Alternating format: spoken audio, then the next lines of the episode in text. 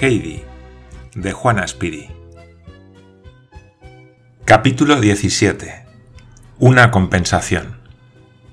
El doctor salió al día siguiente muy de mañana de Dorfli para subir en compañía de Pedro hacia la cabaña del viejo de los Alpes.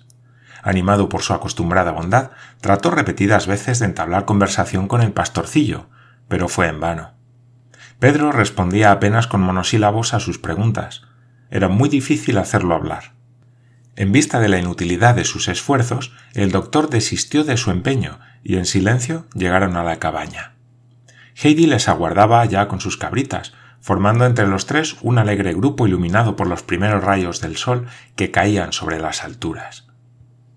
¿Vienes? preguntó Pedro, que no dejaba de hacer todas las mañanas la misma pregunta. Naturalmente. Iré si el doctor viene con nosotros, respondió la niña. Pedro echó sobre el doctor una mirada de soslayo. En aquel momento apareció el abuelo con el bolso de las provisiones. Saludó primero al doctor con gran respeto. Luego se aproximó a Pedro y le dio el saquito para que se lo colgara en el hombro. Pesaban las provisiones aquel día más que otros, porque el viejo había añadido un buen trozo de carne seca, pensando que si el doctor encontraba agradable la estancia en los campos de pasto, tal vez le gustaría comer con los niños allá arriba. Pedro tuvo enseguida el presentimiento de que en el saquito se hallaba algo inusitado, y su rostro se animó con una alegre sonrisa. Inmediatamente comenzaron el ascenso a la montaña. Heidi desde el primer momento se vio rodeada de las cabritas, cada una de las cuales quería estar más próxima a ella que las otras, y se disputaban mutuamente el sitio. Después de dejarse arrastrar durante un rato por el rebaño, la niña se detuvo y dirigió a los animalitos esta breve exhortación. Ahora vais a hacer el favor de correr delante de nosotros sin volver a cada paso para empujarme, porque deseo ir al lado del señor doctor. ¡Hala! ¡A correr! Y como Blancanieves no cesaba de frotar la cabeza contra Heidi, ésta le pasó la mano suavemente sobre el dorso y le recomendó que fuera muy obediente. Después se abrió camino para salir de entre las cabras y se colocó al lado del doctor, el cual la cogió de la mano.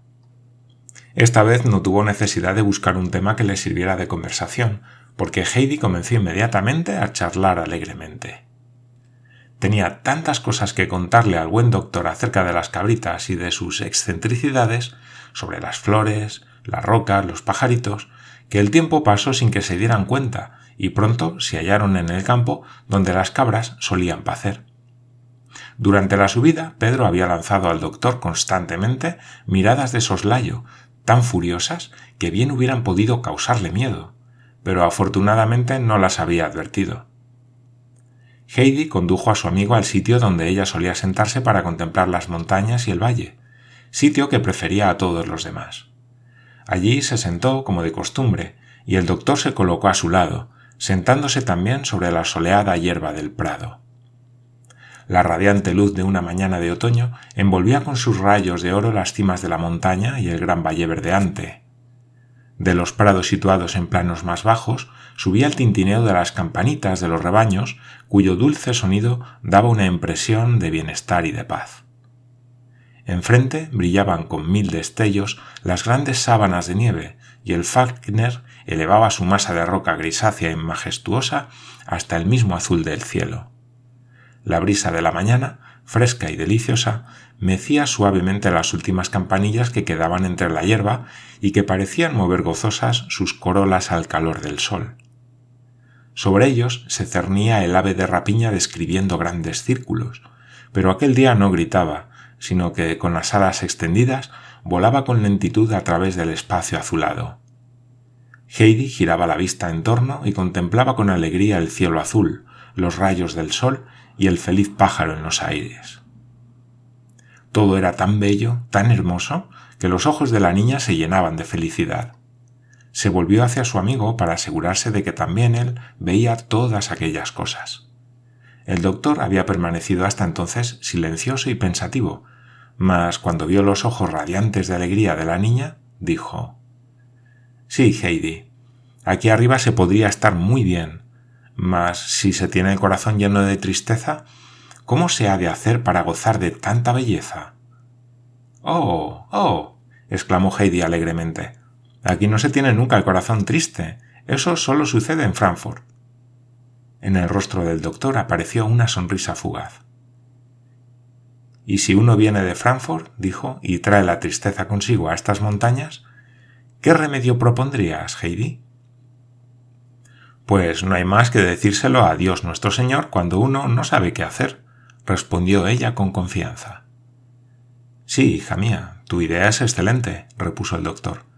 Pero cuando ha sido Él quien nos ha enviado lo que nos entristece y nos hace infelices, ¿qué se le puede decir a Dios? Esta pregunta hizo reflexionar a Heidi, mas como ella estaba plenamente convencida de que Dios nos ayuda en todas nuestras tribulaciones, buscó la respuesta en algún hecho que le sucediera a ella misma. Entonces es preciso esperar, dijo al fin con aplomo, y pensar siempre, Dios sabe ya qué alegría me mandará después de esta tristeza mía. Debemos tener siempre paciencia y no desesperar jamás, porque de pronto sucede algo y nos damos cuenta de que Dios ha tenido siempre algo bueno reservado para nosotros. Pero cuando uno se empeña en no ver sino las cosas por el lado triste, parece que todo haya de ser siempre así. Acabas de decir una gran verdad, querida Heidi. No te olvides nunca de ella, dijo el doctor. Durante algún tiempo el doctor siguió contemplando en silencio las formidables masas de rocas que les rodeaban por todas partes y el verde valle iluminado por el sol. Luego prosiguió. Mira, Heidi, se puede estar sentado aquí en este mismo sitio y tener sobre los ojos un espeso velo a través del cual no penetra toda esta belleza que ves. Entonces el corazón se entristece más todavía, puesto que todo es tan hermoso. ¿Tú comprendes esto? Al oír tales palabras, Heidi sintió una impresión dolorosa en el corazón. Aquel velo espeso sobre los ojos del que hablaba el doctor le recordaba a la abuela de Pedro, que no podía ver el sol ni todas las demás cosas bellas que había en el mundo. Era el suyo un dolor que se despertaba con gran fuerza en su corazón cada vez que le acudía esta idea. Esta vez el recuerdo la había sorprendido en plena alegría, por lo que se quedó un momento sin hablar. Mas al fin respondió gravemente. Sí, lo comprendo, pero ya sé qué hay que hacer entonces. Es necesario repetir las canciones de la abuela, que hacen que uno vea otra vez claramente. A veces tan claramente que uno se vuelve otra vez alegre. Lo sé porque así me lo ha dicho la abuela. ¿Qué canciones son esas, Heidi? preguntó el doctor. Yo conozco solamente aquella del sol y del hermoso jardín. Sé también cuáles son las estrofas que le gustan más a la abuelita, porque siempre me las hace leer tres veces seguidas. Muy bien, dime pues esas estrofas. Me gustaría escucharlas, contestó el doctor incorporándose para oír mejor.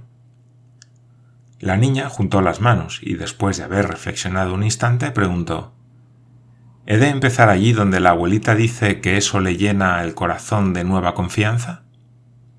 El doctor hizo una señal de afirmación. Heidi empezó. Deja, deja sin temor que obre, rija y gobierne la santa voluntad del que todo lo puede. Cuando llegue la hora del bienestar celeste, comprenderás su amor, si ahora no lo comprendes. ¿Acaso tarde en darte el alivio que quieras y a tus gritos de angustia atención no preste? Sin mostrarnos el rostro y rehuyéndonos siempre, sus auxilios benditos que nos niegue parece. Mas resiste la prueba y fiel a él permanece, que al fin su dulce mano verás cómo te tiende descargando tu pecho del dolor que ahora siente y llenando tu alma de una paz celeste. Heidi se detuvo de pronto porque no estaba muy segura de que el doctor la hubiese escuchado hasta el final. Este se había puesto las manos delante de los ojos y permanecía así, sin hacer el más ligero movimiento. La niña se dijo, al verlo de aquel modo, que bien podría ser que su amigo se hubiese quedado dormido y que si al despertar deseaba oír otras estrofas de la canción, no tendría sino que recitárselas otra vez. Todo era silencio a su alrededor. El doctor no decía nada, pero tampoco dormía. La voz de la niña había despertado en él el recuerdo de un pasado muy lejano. Veíase nuevamente de niño al lado del sillón de su madre. Esta lo rodeaba con un brazo y le decía la canción cuyas estrofas Heidi acababa de recitar, canción que él no había escuchado desde hacía mucho tiempo. Creía escuchar la voz de su madre. Vio que sus ojos se posaban en él con ternura. Cuando cesó la niña de recitar, el buen señor oyó como si la voz amada de su madre le murmurase al oído las palabras de aquel lejano pasado. Mucho debía agradarle escuchar aquellas palabras y recordarlas en su memoria, porque siguió un largo rato así, inmóvil, el rostro oculto entre las manos. Cuando al fin salió de su ensimismamiento, vio que Heidi lo contemplaba con mirada de sorpresa. El doctor cogió las manos de la niña entre las suyas. Heidi, la canción que me has recitado es muy hermosa, dijo con acento más alegre que antes. Volveremos aquí muchas veces y me la recitarás de nuevo.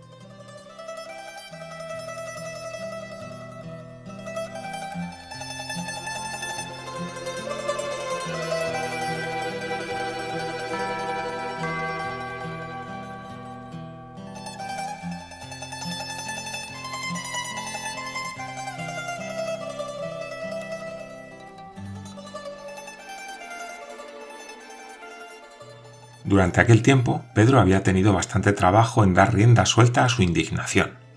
Hacía muchos días que Heidi no había venido con él a los campos de pastos, y ahora que por fin estaba allí, ese señor de la ciudad permanecía todo el tiempo a su lado, y él no podía acercársele. Su despecho era grande. Se aproximó por detrás, y se detuvo a alguna distancia del doctor, el cual no podía verlo, y no se daba cuenta de nada. Pedro levantó hacia él un puño agresivo, luego los dos, y cuanto más tiempo permanecía Heidi al lado de su amigo, más terribles eran las señales que Pedro enviaba a éste con los puños cerrados. Mientras tanto, el sol había alcanzado en el cielo la altura que indica la llegada del momento de comer, y Pedro, que conocía muy bien la hora por la situación del sol, exclamó con todas sus fuerzas La hora de comer.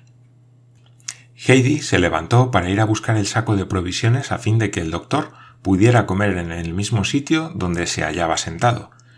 Pero su amigo declaró que no sentía apetito y que solamente quería beber un vaso de leche, después de lo cual deseaba pasearse un poco por la montaña y subir aún más arriba de donde se hallaban. Heidi se dio cuenta inmediatamente de que ella tampoco tenía hambre, de que también preferiría beber solamente un vaso de leche y acompañar al doctor montaña arriba, hasta las grandes rocas cubiertas de musgo, muy cerca del lugar donde por poco se cae cascabel al precipicio y donde crecen las hierbas más aromáticas.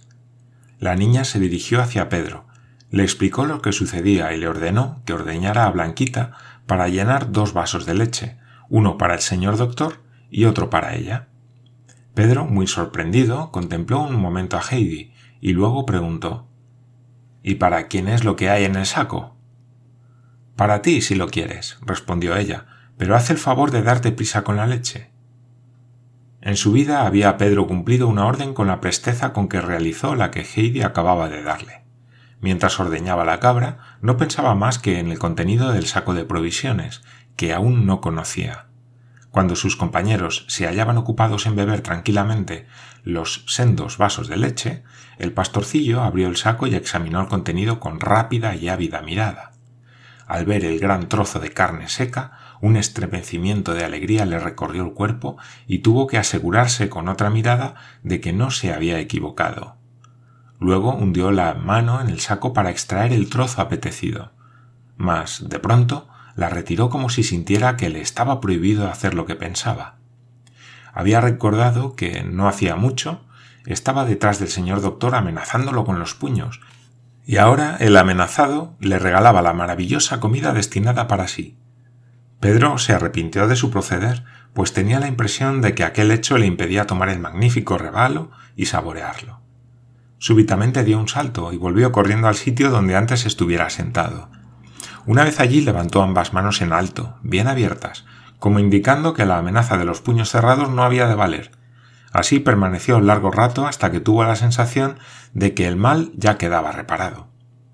Después volvió brincando hacia el sitio donde dejara el saco de las provisiones y con la conciencia tranquila se entregó de corazón a disfrutar de tan excepcional comida que la suerte le había deparado. El doctor y Heidi se hallaban paseando largo tiempo por la montaña, entreteniéndose admirablemente, hasta que el primero advirtió que había llegado ya el momento de descender al valle. Expresó el convencimiento de que su pequeña amiga desearía sin duda quedarse el resto de la tarde con Pedro y las cabras. Mas Heidi dijo que no pensaba hacer tal cosa, porque entonces el señor doctor tendría que descender la montaña completamente solo. La niña se empeñó en acompañarlo hasta la cabaña de su abuelo y quizá un poco más lejos. De aquí que los dos partieran cogidos de la mano. Heidi contaba a su amigo mil cosas divertidas y le señalaba los sitios en que las cabritas preferían pacer, donde en verano crecían los dientes de león, las blancas mallas, las rojas amapolas y otras muchas flores. Heidi conocía todos sus nombres, porque el abuelito se los había hecho aprender. Al fin el doctor declaró que había llegado el momento de separarse. Muy cariñosamente se despidió de la niña y continuó su camino por la pendiente del valle. De tiempo en tiempo se volvía y siempre veía a Heidi en el mismo sitio, siguiéndole con la mirada y haciéndole señas con la mano, como en otro tiempo hacía su propia hija querida, cuando su padre salía de casa. Era un mes de septiembre dulce y lleno de sol. Todas las mañanas subía el doctor hasta la cabaña y desde allí emprendían casi inmediatamente bellas excursiones. Frecuentemente le acompañaba el viejo de los Alpes y los dos subían mucho más alto todavía, hasta las cimas rocosas donde se balanceaban los viejos pinos batidos por el viento, en cuya vecindad debía de tener su nido el ave de rapiña, pues volaba muchas veces gritando sobre sus cabezas. Hallaba el doctor muy grata la conversación de su guía y no salía de su asombro al advertir la exactitud con que el viejo conocía todas las plantas y hierbas de aquellos contornos. En todas partes sabía encontrar cosas útiles y de todo sacaba partido. De los abetos resinosos, de las agujas olorosas de los pinos, del musgo rizado que crecía entre las raíces viejas de los árboles, de todas las plantas, al parecer insignificantes, y de las finas hierbas que daba aquel fértil suelo de las altas montañas. Del mismo modo conocía el viejo de los Alpes la vida y las costumbres de los animales pequeños y grandes que había en la montaña y contaba al doctor las cosas más divertidas acerca de aquellos habitantes de las rocas, de las cavernas y de los pinos y abetos. Durante tales excursiones el tiempo transcurría rápidamente para el doctor, y muchas veces, llegada la noche, cuando se despedía del abuelo de Heidi con un cordial apretón de manos, le repetía lo que ya había dicho otras veces. Querido amigo, nunca me separo de usted sin haber aprendido algo nuevo. Otras veces, sin embargo, y generalmente los días más hermosos, el doctor prefería pasearse con Heidi. Iban entonces a establecerse en la pradera de los campos de pastos donde pasaron el primer día. Heidi repitió al doctor las canciones que tanto le gustaba oír, mientras que Pedro, a cierta distancia de ellos, permanecía silencioso, pero completamente apaciguado y tranquilo. Ya no soñaba en amenazar con los puños cerrados al señor doctor. Así transcurrió aquel hermoso mes de septiembre. Una mañana el doctor llegó a la cabaña con el semblante menos alegre que otras veces. Era aquel su último día en la montaña, dijo, porque se veía obligado a regresar a Frankfurt, cosa que le causaba un gran pesar, puesto que había cobrado cariño a los Alpes. Esta noticia causó también pena al viejo, porque había disfrutado mucho con la sociedad del doctor. En cuanto a Heidi, se había acostumbrado ya de tal modo a ver todos los días a su querido y bondadoso amigo, que no quería admitir que esta costumbre había de terminar tan súbitamente. Elevó hacia él una mirada inquieta e interrogante, mas enseguida se dio cuenta de que era verdad. El doctor se despidió afablemente del viejo de los Alpes y preguntó a Heidi si quería acompañarle un poco montaña abajo. Heidi descendió, pues, con él, cogida de su mano, el largo sendero, y no quería creer que su amigo partía de veras.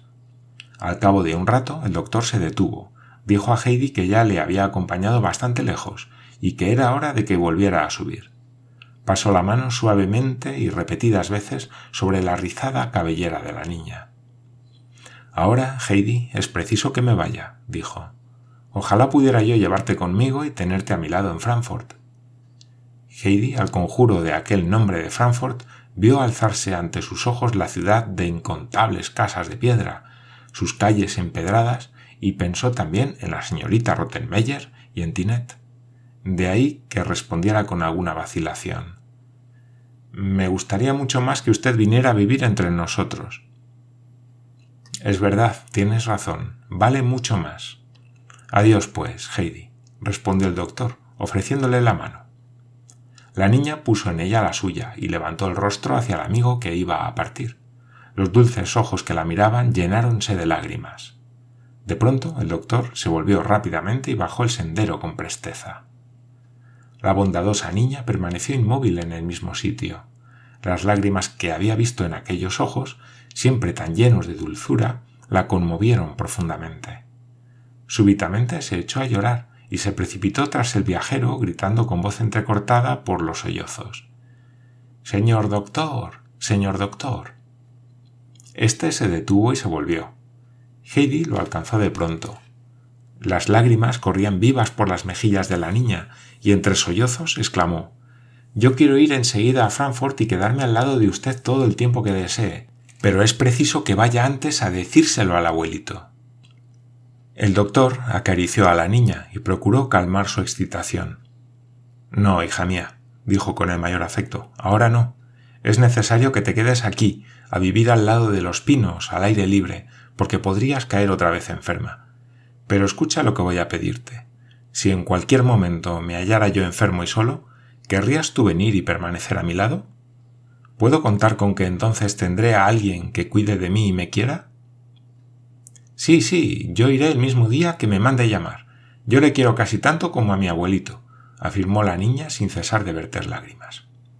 El doctor le estrechó otra vez la mano y se puso inmediatamente en camino, pero Heidi, de pie en el mismo sitio, continuaba haciéndole señas con la mano hasta no quedó de su amigo más que un punto negro en lontananza. Cuando el doctor se volvió por última vez para contemplar a la niña y a la hermosa montaña de los Alpes, toda bañada por un sol esplendoroso, se dijo en voz baja Qué bien se está allá arriba. Allí es donde se desvanecen los males del cuerpo y los del alma, y donde se vuelve a amar la vida.